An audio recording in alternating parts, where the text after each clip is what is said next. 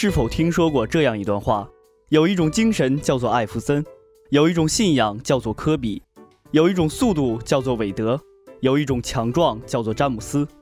所以你不必在乎小河出路的恬静，我们有着大浪拍岸的豪迈。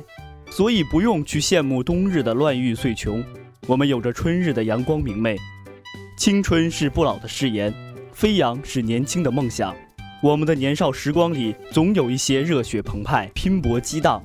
这里是体育健儿精彩成就，欢迎大家收听每周五中午播出的《体育零距离》。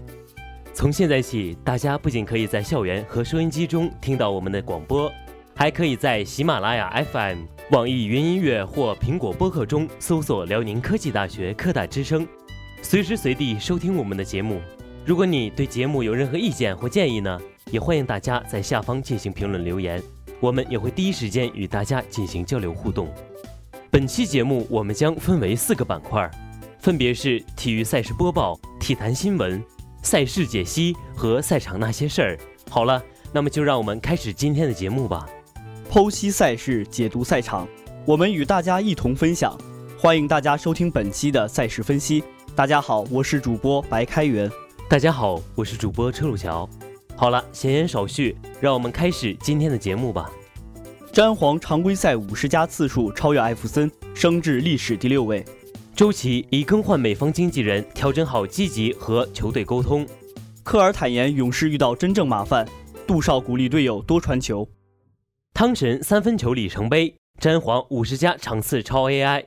立奇功，盖伊造勇士三连败，关键血帽 KD 加单节十二分，尽力了。汤神末节独得十分，关键三分为勇士续命。德罗赞二十加九，末节十一分救主。马刺一哥上演极限一传。前瞻新疆战广厦不乐观，上海战副班长取三连胜。鲁梅赢对攻大战青岛状态好，七叛秦北京赢连胜。李晓旭飙六记三分创纪录，卫冕冠军赢国产格林。吉林主帅。尽量降低进攻节奏，篮板比深圳做得好。变赛亚人郭少复出二十五加六，神级突破戏耍男篮中锋。李金龙单节四记三分惊艳，今晚他化身广厦汤普森。刘伟胜新疆因防守成功限制本土球员出手得分。李秋平面对新疆有优势，他们未发挥出全部实力。西梅巴萨千万年薪又巴黎红星。名下或免签加盟，皇马锋线补强再添新猎物，以派球探考察罗马锋霸。巴萨向登贝莱发最后通牒，若再犯，明年一亿欧清洗。众球星回忆瓜帅巴萨最后一年，很困难，一切都变了。巴萨高层，内马尔有可能回归，登贝莱没有任何问题。鲁尼，曼联阵容足够强，卢卡库、博格巴需要站出来。克洛普，欧国联没意义，球员要休息，俱乐部很困难。马内被嘘，情绪崩溃，泪洒球场。哥哥怒喷，球迷不公平。非洲足球先生候选，物利普双星领衔意甲两铁卫。阿森纳高管亲诚曾讨论欧超联赛，否认欲脱离英超。尤文球迷去世，奇葩讣告，不要鲜花，要 C 罗的进球。里皮，热身赛不影响足协杯。亚洲杯阵容基本确定，国足主力阵容确定延续三中卫，国安悍将将获重用。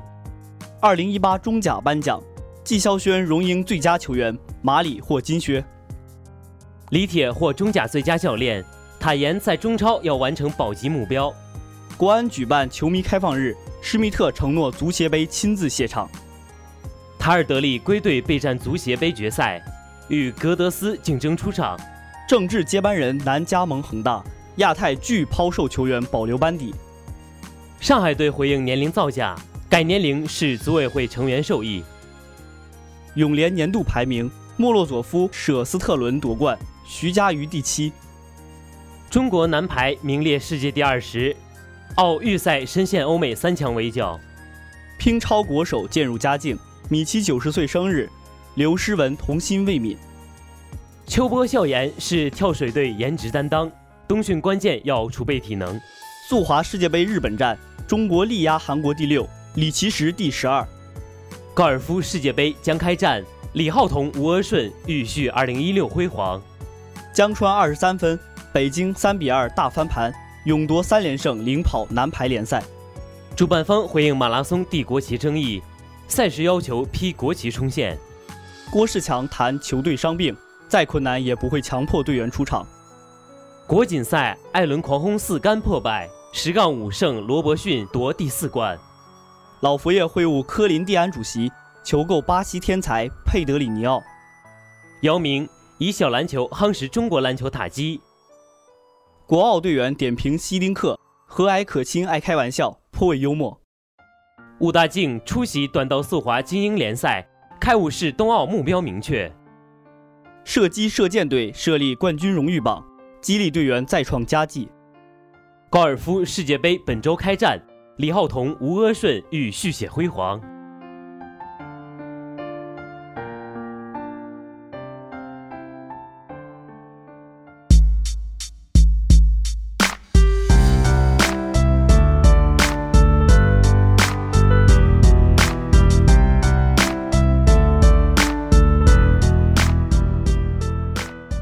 最精彩的体育赛事，最精准的赛事解析，尽在新一期的体育零距离。大家好，我是主播刘佩君。大家好，我是主播苏林奇。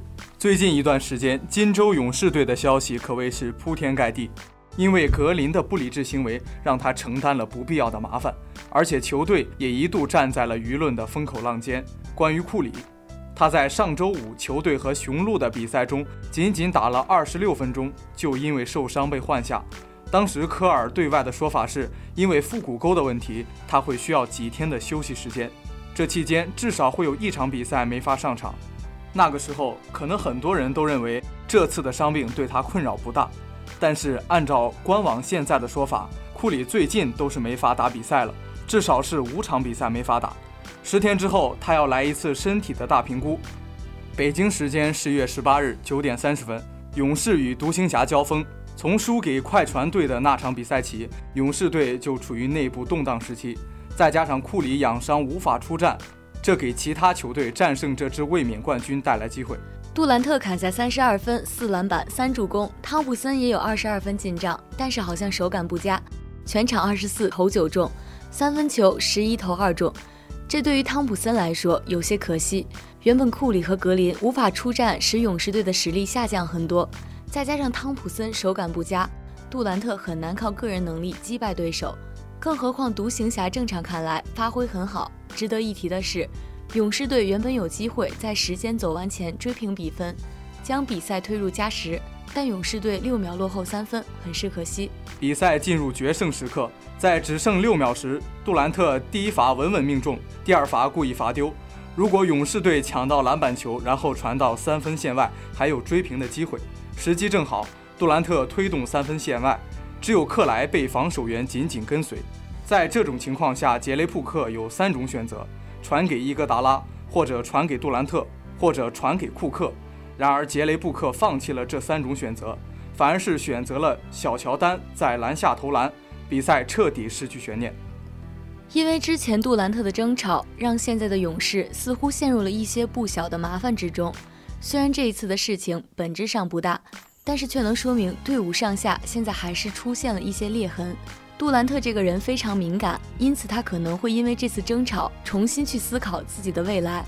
而在人们还猜测杜兰特的未来的时候，博彩公司甚至都开出了未来他会去哪儿的赔率。比如说去湖人为正一百五，勇士明年交易他的赔率为正二百，看看这个赔率，这两个情况其实发生的机会都很大。实际上，现在的字母哥成为 MVP 的赔率才为正二百，考虑到他的火热状态，这确实可能发生。某个程度也说明，在一些专业人士看来，杜兰特的走似乎是肯定的了。在我看来，体育健儿们在没有硝烟的战场舍身厮杀。一如既往的气势和一往无前的精神，我们总会在 NBA 的赛场上看见。他们仅仅是为了胜负和名次拼搏吗？不，他们不是。他们在用行动告诉我们，有比胜负和名次更重要的东西，那就是专属人类的伟大精神。他们追求的是体育精神。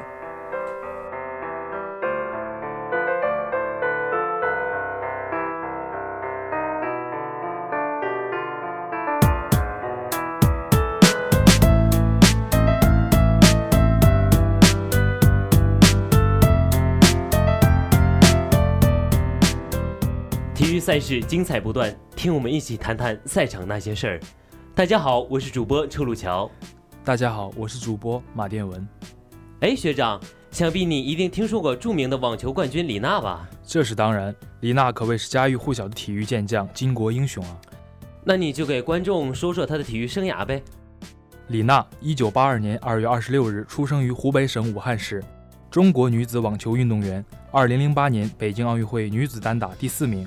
二零一一年法国网球公开赛。二零一四年澳大利亚网球公开赛女子单打冠军。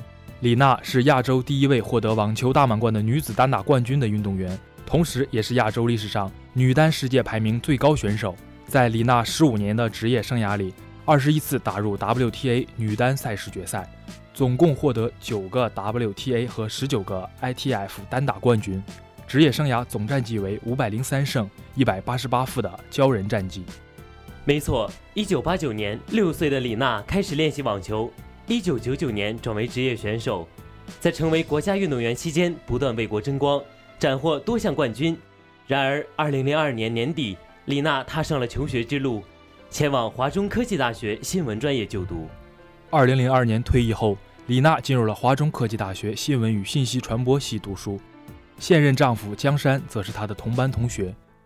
李娜在自传中回忆了退役之后的情景：“我一到家就关了手机，不接电话，自由的滋味真好。”二零零四年初，在江山的鼓励和支持下，李娜选择复出。两年后的两千零六年，李娜与江山低调完婚。正是在这个丈夫兼教练的呵护之下，中国金花逐渐走上了职业生涯的巅峰。她也成为了继姚明、刘翔之后，中国体坛的又一位领军人物。二零一四年一月二十五日，第三次跻身澳大利亚网球公开赛决赛，并最终收获女单冠军之后的七月三十一日那天，李娜通过个人微博宣布自己将退出包括美网在内的北美赛季。九月十八日，李娜经纪公司确认其退出武汉和中网的比赛，并将正式退役。九月十九日。亚洲首位网球大满贯得主李娜正式宣布退役。十二月十五日，李娜被英国《金融时报》评选出为二零一四年年度女性人物。李娜入围二零一四 CCTV 体坛风云人物年度评选的年度最佳女运动员。很多的人对李娜的退役第一的反应是因为怀孕，但是李娜在参加节目的时候也详细的说了自己退役的真正原因，还是因为病痛的存在。我当时膝盖不行了，两个膝盖做了四次手术，因为康复的没有想象的那么好，所以想可能是时候跟大家说再见了。没有太多的挣扎，就是比较听从内心的想法。我会问自己，如果退役会不会后悔？我的回答是不后悔，那就退役吧。二零一八年六月十五日，温网官方宣布，李娜将出战温网女双元老邀请赛。八月二十二日，李娜被提名入选二零一九国际网球名人堂。在十月九日，中国网坛的女子第一人李娜参加了自己退役之后第二场比赛。虽然不是一场职业联赛，但是表演赛的性质还是让很多喜欢李娜的球迷们再一次一睹李娜在赛场上的风采。如今，中国网球界是一片欣欣向荣的景象。这一切成就的取得，我都相信或多或少有李娜的功劳。我想说，李娜是中国网球的第一人，完全不为过。李娜曾经两次夺得大满贯的冠军，是中国首屈一指的第一人。李娜在十七岁的时候就正式出道，成为了一名职业网球运动员。不过让人有些惋惜的是，李娜出成绩的年龄比较晚，年仅三十才开始不断的出成绩，三十二岁的时候就宣布退役。如果李娜还能继续打几年的话，我想李娜应该会取得更高的成就。李娜投资了两家并不显眼的公司，但显然李娜在商业上的布局不仅于此。退役之后，李娜在推广网球的事业上花掉了大量时间和精力，同时她也期待能尽快把李娜网球学校建起来。登上浙江卫视的真人秀节目后，李娜直言，她的这一做法是为了宣传网球项目与自己筹办中的网球学校。通过这个节目，我希望能让更多的人了解网球项目。李娜说。让没接触过网球、对网球还不够了解的人，知道有这样一个体育项目是这么玩的。打网球不一定非要打职业，也可以没有年龄限制。我不会挑选学生，我希望小朋友们都可以来。另一方面由于李娜在中国体育迷心中的完美形象李娜的商业价值甚至在退役之后丝毫未减她的代言合同价码毫无削减已经说明了一切。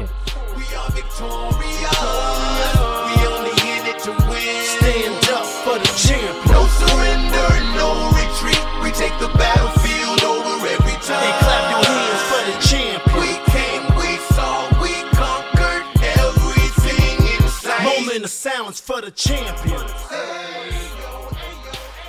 跟随身边的广播，追随最新的体坛快讯，关注足球的精彩瞬间。大家好，我是主播吕星熙。大家好，我是主播苏林奇。北京时间十一月十六日，欧洲国家联赛 A 一组比赛，荷兰队坐镇主场，二比零轻松取法国，终结了新科世界杯冠军连续十五场不败纪录的同时，还让排名垫底的德国队提前降级。这不是偶然，在上一场主场荷兰队三比零轻松战胜德国队，比赛的过程几乎是一模一样，荷兰队完全控制住了场面。而且值得注意的是，无论是面对法国还是德国，荷兰队都完成了不可思议的零封，这说明球队的防守做得非常好。目前，荷兰在欧洲国家联赛当中三战积六分，排名第二，领先第三位的德国已有五分之多，德国已提前降级了。示意荷兰队主帅科曼沿用了主场三比零完爆德国队的首发阵容。上半场结束前一分钟，荷兰左路斜传，恩宗奇头球解围变成传球，巴贝尔劲射被洛里挡出，维纳尔杜姆补射打破僵局。近二十场国家队比赛首次连续破门。伤停补时阶段，费伦基德容禁区内造点，德佩走上十二码踢出勺子点球建功锁定胜局。复盘比赛，我们不难发现，无冕之王此战获胜靠的不是运气，而是实力。主队控球率百分之六十四，双方射门比十九比七，射正比十二比四。在荷兰队有的放矢的防守面前，格列兹曼完全被冻结，追风少年姆巴佩根本没有启动前插的空间。近两场欧国联比赛。荷兰连斩德国和法国两届世界杯冠军，且零失球。如能在客场击败日耳曼战车，成衣军团甚至可以拿到小组头名。有无冕之王美誉的荷兰队，一直都是欧洲足坛的一支劲旅。一九八八年欧洲杯，荷兰队在三剑客的带领下一路过关斩将，最终夺冠。范巴斯滕在决赛中打入的那脚技惊四座的凌空抽射，至今仍被奉为经典。荷兰队曾在2010年南非世界杯当中闯到了最终的决赛，斯内德、罗本、范佩西等黄金一代踢出了赏心悦目的足球，创造了许多经典的比赛，但最终在决赛当中负于了如日中天的西班牙队。随着这批黄金一代年龄逐渐老去，荷兰队也已经过了一个阵痛期，因此他们错过了2018年的世界杯。但如今的这支荷兰队已经完成了复兴，球队涌现出了许多新的天才。士别三日，当刮目相看。现在这支新人辈出、活力无限的荷兰队，重新掀起了席卷欧国联的橙色风暴。曾在曼联效力的德佩堪称荷兰黄金一代的领军人物。据统计显示，德佩2018年共代表俱乐部和国家队出战52场，打进23个进球，送出18次助攻，52场比赛狂造41球，简直是神一样的存在。除了最强里昂天王，本场比赛制造点球的21岁中场德容同样势不可挡，他全场传球112次，并完成五次抢断。十九岁的德里赫特更是盯死了姆巴佩。刚刚度过二十八岁的维纳杜尔姆正值当打年，最贵中卫范迪克正值巅峰。这支三线实力均衡、打世界冠军都能过成结果双赢的青年军，前途不可限量。好了，本期的体育零距离到这里就要和大家说再见了，欢迎大家的收听。从现在开始，大家不仅可以在校园的广播中收听到我们的节目，还可以通过收音机搜索 FM 七十三点五兆赫，或通过喜马拉雅 FM、网易云音乐和苹果播客在线收听我们的节目。那里有我们更多更好听的节目。好了，就用一首好听的歌曲结束我们今天的内容吧。本期播音员：刘佩君、苏灵琪、吕星熙、马殿文、车路桥，编导：刘子昂、李文宇。梁希尧、马殿文、常青。